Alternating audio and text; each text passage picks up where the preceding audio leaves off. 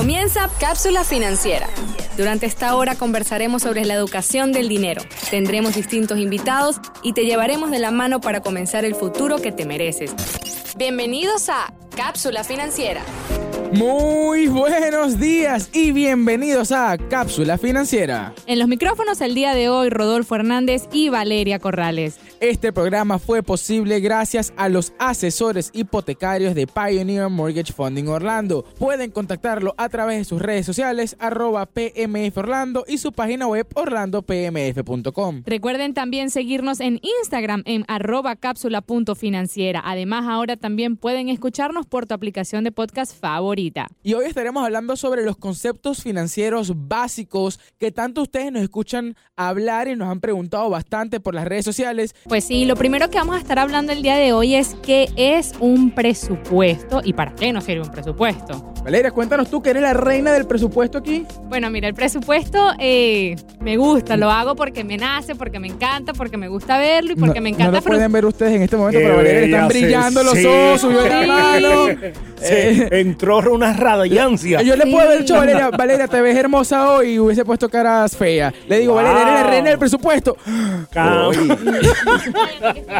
No, pero miren, miren, hacer un presupuesto es tener fuerza de voluntad porque tienes que aceptar tu realidad. Es verdad. Tienes que ver exactamente qué es lo que estás haciendo. Y Rodolfo sabe porque yo hago mi presupuesto por lo menos dos veces al mes y llego a la oficina y le digo a Rodolfo, ¡Ah! Estoy preocupada. me gasté los reales. Pero no, es increíble lo bueno que puede llegar a ser eh, tu economía. ¿Cómo puedes mejorar tu economía cuando tú sabes exactamente en qué estás gastando y lo puedes empezar a medir? Eh, yo empecé a hacer presupuestos hace un poco más de un año y ahorita lo hago de una manera organizada, bonita, con mi hoja de Excel, donde voy una por una y puedo ver muchas cosas y me he dado cuenta de muchísimas cosas como el seguro del carro. He logrado tener descuentos en el seguro del carro solamente porque empecé a ver en mi presupuesto que me empezaron a subir, que me empezaron a bajar. Yo decía, wow, mira, ¿qué es esto? Y llamé y me explicaron.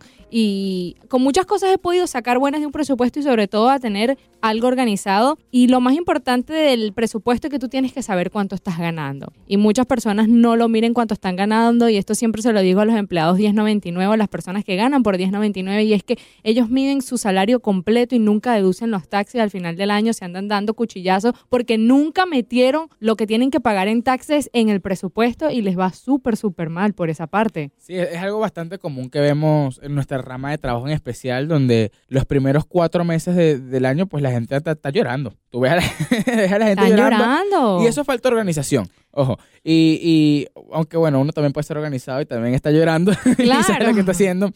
Pero es cuestión de saber y tener cuáles son tus gastos reales. Y hay veces que uno se quiere engañar de, ay, realmente no voy a tener esos gastos cuando sí los tienes y no te organizas correctamente o los quieres esconder y te mientes a ti mismo como para quedar bien contigo mismo, lo cual no tiene sentido. Eso, eso es lo que estoy diciendo. Tú tienes que tener fuerza de voluntad, por lo menos a personas que saben que tienen problemas en ahorro o personas que me dicen, mira, yo quiero ahorrar para una casa. Yo le digo, ¿qué? Está bien, ¿cuál es tu presupuesto? ¿Qué es lo que tú gastas mensual? Me dicen, ay, no, yo no sé.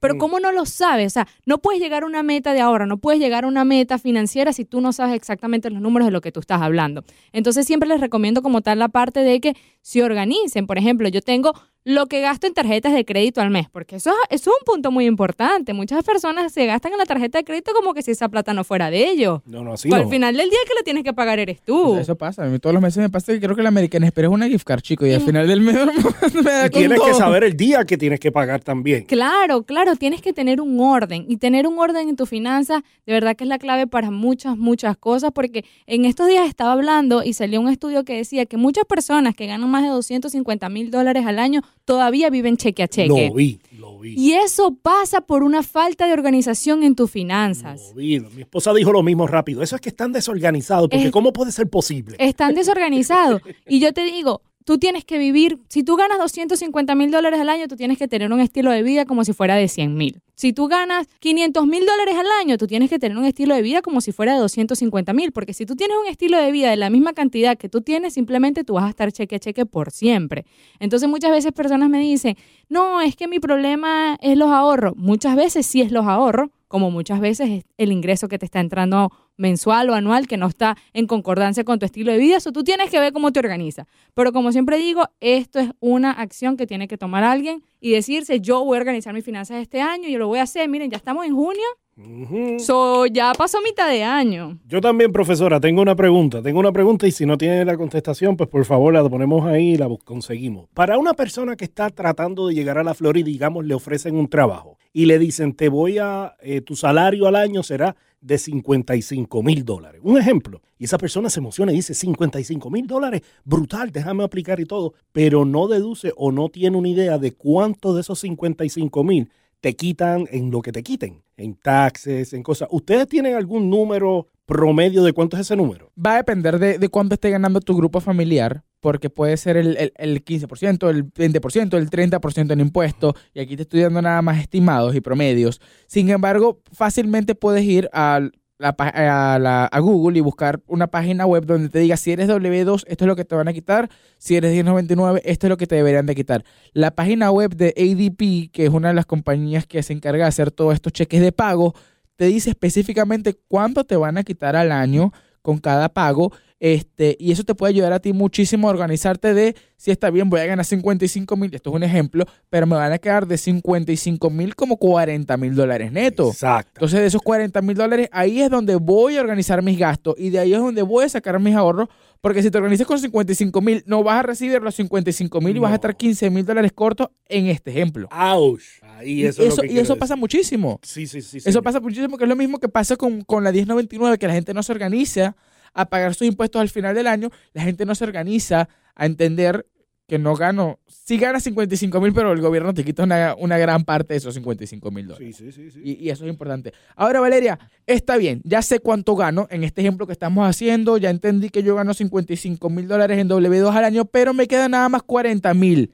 ¿Cómo hago? ¿Cómo- ¿Cuáles son mis gastos? Eh, Algo tan complicado, ¿saben qué gasto yo? No sé. Bueno, aquí vamos a ir un poquito para, más a lo que viene la regla del 50-30-20, que creo que lo hemos hablado como en cuatro programas ya. O sea, ya hemos hecho muchísimas cosas de esa parte. Pero este, para manera de tú organizarte tu regla del 50-30-20, tú primero tienes que saber qué pasos tienes que seguir para ver lo que estás ganando y lo que estás gastando. Eh, lo primero, hay gente que, mira, llévalo en el librito, escríbelo en el teléfono, como tú quieras, pero por ejemplo yo lo hago eh, yo imprimo mis, yo me voy por mis estados de cuenta. Yo agarro mis estados de cuenta y veo exactamente cuánto estoy ganando y veo exactamente cuánto estoy gastando. Lo primero que tú tienes que medir es cuánto estás gastando y cuánto estás haciendo de todo, todo en estos momentos. Y organizarte qué es lo que quieres ir en un futuro. Que en este caso vamos a hablar de la regla del 50-30-20. En el 50-30-20 que nos los han recomendado muchas veces en este programa nuestros invitados. Distintos invitados lo han invitado, así que debe ser Distintos excelente. invitados lo han dicho, vamos a escucharlo. Dicen que el 50% de lo que tú tienes que tiene que irse en alquiler, eh, pago de automóvil, servicios públicos, compras de supermercado, tienen que estar lo que vienen siendo los seguros. Y para mí el 50%, para mí los conciertos son necesarios. ¿Eso va dentro de mi 50%? No, No, hijo, no. Eh, es que ese es el problema, porque sabes que muchas personas eh, compran el supermercado y quieren meter eh, también lo que viene siendo comidas en la calle en lo que se necesita. Quieren meter eso en ese, en ese 50%, quieren tapujar un pocotón de gastos que son innecesarios. El Netflix, el Hulu. Todo eso es necesario, eso tiene que ir ahí. Y en realidad no. En realidad también tienen que medirse. Claro, tú también tienes, como siempre dice Rodolfo, tú tienes que también saber qué es lo que tú quieres o no. Netflix, para muchos llega un momento que ahora es necesario. Mi suscripción de Corona cable. Cigar. Ese, ese es tu cable. So, cada quien tiene que empezar a medirse, pero tenemos que ser un poquito realistas al momento de que vamos a hacer todo esto. Lo que hablamos de que el 30%, que por ejemplo aquí tenemos un ejemplo que nos está hablando de los servicios de streaming, el compras, vacaciones y todas esas partes, que es lo que uno quiere hacer. Ahí pueden venir eh, las comidas en la calle, las salidas al cine. Entonces, en una eso lo cosa, yo no estoy de acuerdo, pana. Para mí las vacaciones son necesarias y justas en esta vaina, chicos. Ya sabemos, ya sabemos cómo va, cómo va Rodolfo. Pero mentira, sí. estoy jugando, pero sí, esto es bastante importante y entender qué es realmente necesario en mi estilo de vida y qué no, estoy, qué no es necesario. Y el problema es que muchas veces, eh, aunque suene rudo, la gente quiere aparentar algo que no es y cuenta como necesario cosas que realmente no son necesarios. Y aquí podemos hablar de distintas cosas, como por ejemplo podemos hablar de la ropa. Esas chaquetas Louis Vuitton, chicos, son necesarios para ti.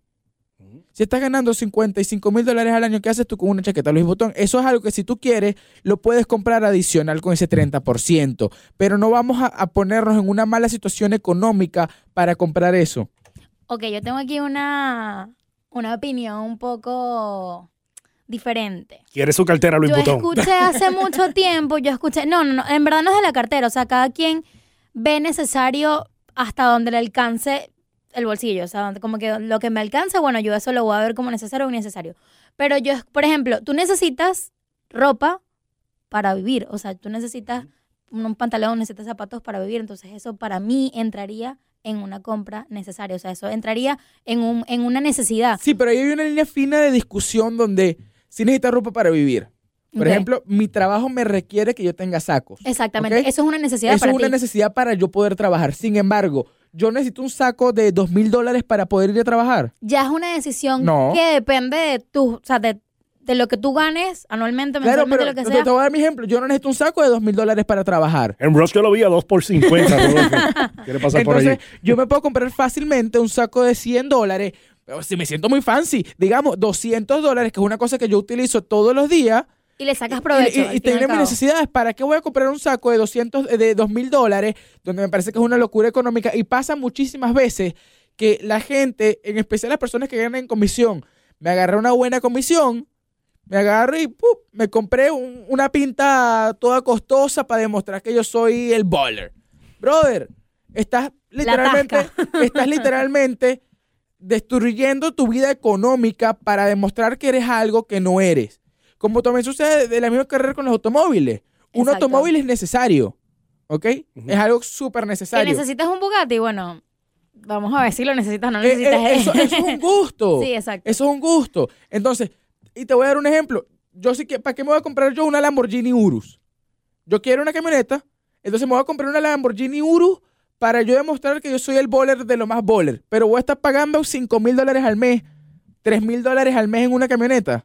Sí, entonces, Cuando me puedo comprar otra camioneta, si yo quiero, algo que se esté, puede ser un poco más lujoso, pero que esté dentro de mi economía y no me haga daño. Y ese es el problema que pasa, que la- la- nos dejamos ir por las emociones, por querer tener lo, lo- lo más... ar- Le pondrá el VIP aquí. Hágale, mijo.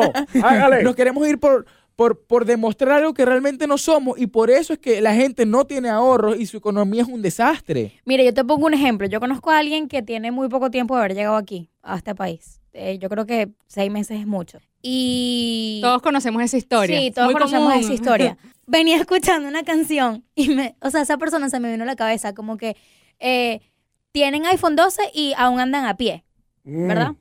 Y es como que sí, tienes el, el último iPhone, tienes el iPhone 13 Pro Max, tienes eh, miles de zapatos, todos los días te vas de shopping, pero no tienes carro. Entonces tienes que ir en Uber en todas partes porque no tienes carro, porque simplemente te pagan como a 6 la hora en el trabajo, entonces todo eso que te medio sobra, tú te lo gastas en unos zapatos de 300 dólares. Tengo un amigo que tiene unos zapatos de 300 dólares y no tenía para echar gasolina la semana pasada. Exactamente. Entonces, eso es lo que yo digo. Eso es lo que Me digo. encantaría decir que esto es un chiste o que es una, que es una, una anécdota inventada. Pero no Zapatos lo de es. 300 dólares y no tiene para echar gasolina. Oye, brother, por favor. Eso es un poquito de vergüenza. Mira, mira, Yaya, te pongo este ejemplo. no, Conozco a alguien que tuvo que pedir un préstamo porque su carro se dañó.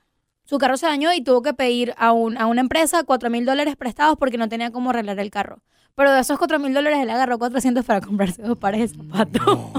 Entonces ahí tú me dices, ahí tú me dices, ahí tú me dices, prioridades. hay que, hay que priorizar. Entonces otra cosa, otra cosa que les, que les quería hacer. En ese mismo podcast que escuché hace un tiempo del- de la cosa de, las de los presupuestos, eh, en necesidades hay para personas es una necesidad ir al psicólogo. Por ejemplo, yo mensualmente voy al psicólogo, pago mis, mis dos citas al eh, mensual. No estoy loca por sacar. ¿Vas con Branger?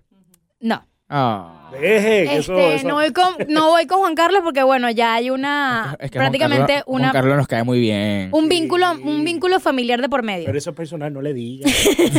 Entonces, yo digo, es depende de la situación, o sea, un presupuesto es muy personal. Entonces, como que tampoco, a mí no me parece sano tener que compartir tu presupuesto con alguien más, porque es como que entonces, ¿por qué? Para ti, ¿por qué Netflix es una necesidad? Para ti, ¿por qué pagar los toles es una necesidad si te puedes meter en una autopista sin tol? Entonces, como que eso es muy muy íntimo. Entonces, como que me parece que sí, es una estructura súper chévere la del 50-30-20, pero mantener tu presupuesto personal, a menos que, bueno, estés casado y compartas, no sé, cuentas con tu, con tu pareja, es lo más sano que se puede hacer para evitar malos entendidos y para evitar que la gente se meta en tu vida Sí, financiera. Pero también tienes que entender, y otra vez, una opinión bastante controversial y que puede sonar rudo y, Y es... ojo, ojo, ah, un, un paréntesis, no estamos en la, en- no estamos juzgando a nadie, los Exacto. que quieren No, no, comprarse no. los 400 dólares en Usted- zapatos ni no me nada. han de- ustedes no me han dejado terminar de explicar el Pero- 50, 30, 20 con esta pelea que la- la carga. gente- y No, algo pero- que suena rudo, pero es que mucha gente está mal porque la situación está complicada. Y eso yo lo puedo entender.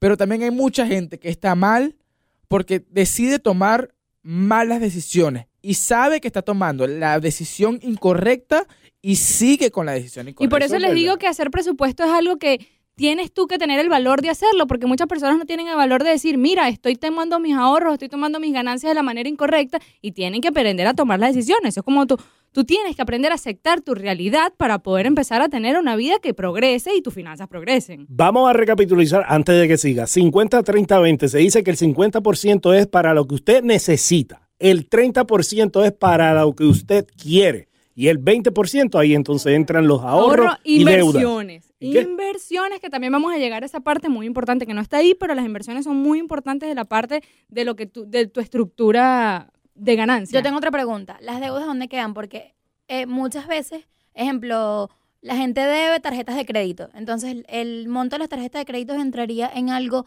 que tú necesitas, que tú quieres, o entraría en el ahorro. O sea, como que cómo No, se para mí, ahí. para mí es necesidad. Soy Valeria que No, no. Aquí tú tienes que saber en qué te estás gastando la tarjeta de Claro, crédito. ojo, pero Porque, por ejemplo, una deuda puede ser la hipoteca de la casa. Eso es una deuda. Sí. Que lo que forma parte del necesidad. 50%. Forma parte del 50%. Porque ahora- es una necesidad que estás pagando el Ahora, de la que casa. tú vengas y te gastes la tarjeta de crédito comprándote ropa y comprándote perolito, eso obviamente no forma parte del 50% Lo que pasa es que de la a- ganancia. en este ejemplo creo que la persona tiene que utilizar la tarjeta de crédito de una manera inteligente Exacto, consciente. y ser, ser consciente, no como una gift card que no vas a volver a pagar y, y después estar endeudado Por 25 ejemplo, mil los dólares por toles. Los toles, en, en qué rango entraría ahí, ejemplo, si tú tienes una colección de mil dólares en toles? A necesidad y... Colección de mil dólares en toles, mija. irresponsabilidad. ¿Dónde vives tú pues en Ignona? ¿Dónde vives tú en la Ignona? No, no, yo pienso que los toles, y esto, y esto es un tema que en yo tengo mucha discusión con mi pareja en la casa porque yo no, ¿cómo tú vas a gastar dinero en el tol? Y él me dice siempre como que, mira, pasar por el tol te va a ahorrar tiempo, o sea, puede que llegues 10 minutos de tu tiempo y tu tiempo vale ese dinero, o sea, ese dólar que tú estás gastando. eh, vale la pena porque te va a ahorrar 10 minutos de tu tiempo que tú pasas manejando. Cuando nosotros calculamos la cantidad de tiempo que pasamos manejando, no nos lo podemos ni creer. Y yo antes era como que, no, ¿cómo vas a pasar por el tol? Agárrate tus 15 minutos más de carretera. Y ahorita estoy en un momento como que, wow, mira, agarro el tol, me ahorro tiempo, ese tiempo puedo trabajar, que ese tiempo sí me va a generar dinero. en cambio, estar en el carro no me genera dinero, me, me es una pérdida de tiempo. Sabes que un amigo mío, eso mismo, hablando del, din- del tiempo, del tiempo, de cómo el tiempo se convierte en dinero, él planchaba sus camisas como Rodolfo, que trabaja en saco y camisa de botones todo el tiempo. Él las planchaba, él quería placer de esas. Entonces se pasaba casi una hora y media, dos horas planchando sus camisas de la semana Ay, para que hijo. quedaran bien, una hora, 15 minutos para que esos filos y se vean elegantes y toda la cosa, para ahorrarse el dinero y el tiempo de la, de la, del laundry, de la tintorería. Claro, de pagar, ir a pagar. de pagar Ok. eso. Y él dice, yo pierdo más tiempo en esa hora, yo pierdo más dinero en esa hora haciendo de lo que me cuesta llevarlo a que lo haga. Claro, lavando y todo eso, porque a veces uno piensa que eso es un gasto gigante y no lo es. El dry cleaner es no súper económico. Todavía no tengo nadie que me planche la ropa, pero pronto llegaremos a esa meta. Claro Ya que van sí, a claro ver que sí, claro que sí. El dry cleaner es súper económico. Por ahora no la plancha, está arrugada siempre, porque ni la plancho ni nadie me digo que plancha. hay que normalizar que la gente utilice ropa arrugada de pana. Porque yo no sé planchar. Así es, así Ahora, es. Valeria, cuéntanos sobre los ahorros y la inversión. Bueno, yo pienso que el ahorro y la inversión es 100% importante y aquí viene un poquito y es que tenemos que aprender a saber cuándo tenemos que invertir. Saber que el dinero nos hace, nos tiene que hacer dinero es algo muy importante, pero no siempre estamos listos para invertir. Mucha gente quiere invertir el dinero y no está listo. Y creo que es Grant Cardone que dice que tú no puedes empezar a invertir hasta que tengas 100 mil dólares en la cuenta, lo cual estoy totalmente no a- Desacuerdo. desacuerdo con Desacuerdo. él, pero sí estoy de acuerdo con la idea de que tú no puedes invertir hasta que tú sepas que tú tienes un piso. Yo siempre les digo, ustedes tienen que estar listos para saber que cualquier cosa puede pasar y sobre todo en estos días que hemos visto que las cosas han aumentado y nos hemos estado dando cuenta que, la- que la, el dinero que están tomando las personas mensualmente no les está alcanzando para sus deudas y van a tener que sacar dinero de sus ahorros para poder completar al mes. Sin embargo, no pienso que todas las personas están listas para invertir si no tienen un colchón de tres a seis meses de su pagos, de ese Eso, 50%. Eso, tengo una pregunta de eso, de lo que representa el colchón. O por ejemplo, o el ejemplo de Grant Cardone de los 100 mil dólares. Esos 100 mil dólares a la hora de invertir es dinero que si pierdes no te duele. No es como, por ejemplo, yo que no tengo, digamos que yo no tengo ni un centavo ahorrado. Comienzo a trabajar durísimo, durísimo, durísimo, durísimo, saldo mis deudas y tengo mis cosas y logro levantar 100 mil dólares. Pero son los 100 mil dólares de un trabajo bien difícil. Son la totalidad de esos 100 mil dólares que yo debo invertir o la parte que no me duela de esos 100 No, mil lo que pasa es que tú estás, tú estás di- entendiendo que, no, que cuando no te duela es que no vas a sufrir porque los perdiste. Eso. No hay dinero. Tú puedes tener 10 millones de dólares en tu cuenta, perdiste mil dólares y te va a doler. No, y te va a doler. no, sin no, embargo, no. sin embargo, es dinero que si no tienes, no te afecta tu economía día a día. Eso, eso que dice. no te afecta tu economía día a día. Digamos que yo en este momento tengo 5 mil dólares en mi cuenta, pero de esos 5 mil dólares en mi cuenta, 4 mil 500 son para pagar la casa, los carros, todas las cosas necesarias de, de- de mi día a día. ¿Puedo yo invertir esos 5 mil dólares? ¿Estoy loco? No, no. Estoy loco, estoy loco, estoy loco. Ahora, ¿qué puedo invertir yo? Entre comillas, esos, los 500 restantes, que si los pierdo, no me afecta mi economía. Cuando la gente dice que no te duele, es que no te vaya a afectar tu economía del día a día. Ahora, hablamos del colchón. Yo pienso que es importante tener un colchón de hasta seis meses, no más. Ni un dólar más. ¿Por qué? Porque ese dinero que está ahí parado, no sirve Está para nada. No sirve para nada. Es más, personalmente yo estoy en, en ese debate interno, eh, que no te lo recomiendo aún, porque estoy otra vez en ese debate interno, y es, ¿vale la pena realmente tener un colchón o es preferible tener esos seis meses eh, puestos en una inversión un poco más segura, donde yo pueda tener una liquidez Exacto. rápida? Pero eh, es dinero parado, tener el dinero en una cuenta de ahorro, en una cuenta de cheque, en Es efectivo. dinero perdido, porque es dinero que no se mueve. Y aquí hay demasiadas maneras, porque tú lo que tienes que buscar o tu fin es que el dinero te produzca más dinero. Tú tienes que poner el dinero a trabajar para que tú puedas dejar de trabajar. So, las inversiones es una parte muy importante que ahorita pienso que muchas personas le tuvieron mucho miedo a las inversiones y como están las etapas hoy en día hay como que muchas cosas en que puedes invertir y como que la- muchas personas están más abiertas o personas desde más temprana edad a lo que viene siendo el tema de inversión, lo cual me parece fantástico. Y hay muchas maneras en que puedes invertir. Hoy en día siempre me ha gustado, obviamente porque estamos en este medio y lo conocemos muy bien, que es el medio de la inversión de bienes raíces.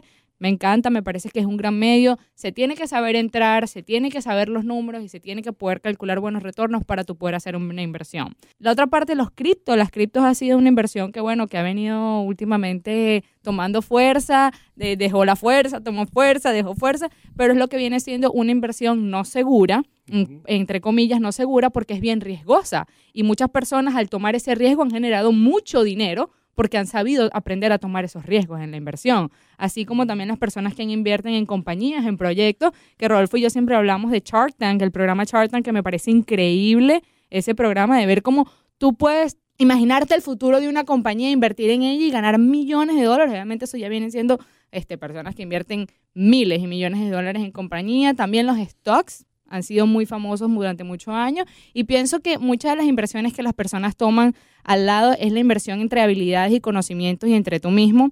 Y muchas personas no lo ven como una inversión y pienso que es súper importante que tú siempre estés invirtiendo en tus conocimientos porque eso es lo que te va a ayudar también a generar mucho más dinero. Una persona que aprende o hace cursos o toma conocimiento de algo en el área que está trabajando va a valer mucho más y pienso que a veces dejamos esa parte de, no, yo para qué voy a tomar un curso, un curso de lo que sea, que sabes que te va a hacer mejor, es una gran, gran inversión. Y yo pienso que a veces antes de invertir en todas esas cosas, tú tienes que aprender a invertir en ti mismo y en, en tu mejorar. ¿Un inversionista nace o se hace? Se hace. Se hace. Se hace, nadie nace inversionista, nadie nace con el conocimiento. Y aquí es donde yo creo que Valeria tiene todo, todo, toda, toda, toda la razón.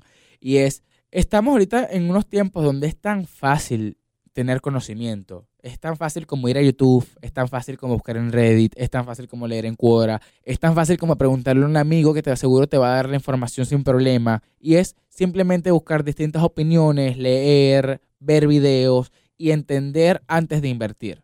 El problema de muchas personas que fallan en la inversión es que invierten porque, ojo, y yo he sido culpable de esto. Yo sido culpable de esto. Valeria me dijo que comprara un stock. Y como Valeria eh, le va bien en sus inversiones, yo voy a comprar este stock y el stock, ¡pup! perdí todo mi dinero. Caput. No, de verdad, de verdad. Había un stock de... Yo usualmente nunca hago esto y esto es un, un amigo que, que, que, pues le tengo confianza, que le va súper bien en sus stocks y me dijo, compra este stock de marihuana que le está yendo súper bien. ¿No? ¿Está bien? Yo lo compré. Compré un dinerito ahí. El stock subió más o menos. Se le olvidó decirme, vende lo que se va a ir todo mal. Yo. Y, ey, ojo, yo hablé con él después. No, es- no es culpa de él, obviamente es culpa mía de no hacer mis estudios correctos. Y yo lo llamé y le dije, mira, me estafaste, perdí mi dinero, la, la, la, la, todo, mm, toda la cosa haciendo los chistes. Y él me dice, no, yo, ya yo vendí. Tú no lees la noticia. Y es totalmente mi culpa, yo no me eduqué. Exacto. Y por eso la gente pierde el dinero. Sí. Entonces es cuestión de educarse, de estar pendiente de tus inversiones eh, o conseguir una persona que maneje tus inversiones, que tenga una reputación que pues, se pueda hacer demostrable. Exacto. Tengo algo que decirles. Dígalo. Tenemos que cerrar el episodio. Se No. nos acabó el tiempo. Sí, sí. Así que así. cierren y capitulen y recapitulen y digan lo mejor de este episodio del presupuesto 50-30-20. Para mí, eh, lo que es más importante es, tienes que realmente entender y eh, aprender de cuáles son tus necesidades, tus real- realmente cuáles son tus necesidades, cuál va a ser ese 50% y hacer una línea entre necesidad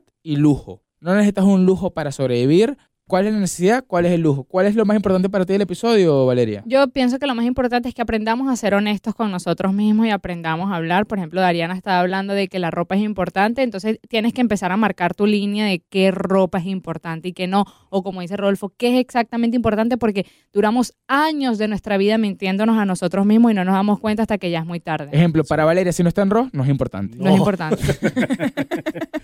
Eh, sí, muchas gracias. Fuera de RO es el lujo. Y muchísimas gracias a todos ustedes por escucharnos. Este programa fue posible gracias a los asesores hipotecarios de Pioneer Mortgage Funding Orlando. Pueden escucharnos a través de tu aplicación de podcast favorita, donde tenemos episodios como estos y mucho más con información excelente para ti y para tu educación financiera. Además, siempre nos puedes escribir en nuestras redes sociales, arroba cápsula.financiera, donde puedes, te vamos a responder Valeria o mi persona. Es así. Recuerden que en la conducción de este programa, Valeria Corrales y Rodolfo Hernández, en la producción y operación, Dariana Morales y JJ Cardona. Gracias por escucharnos y hasta el próximo episodio. Cápsula financiera. Una hora llena de valiosa información para construir el futuro que tú y tu familia se merecen. Te esperamos la próxima semana con lo último sobre dinero y cómo manejarlo. Cápsula financiera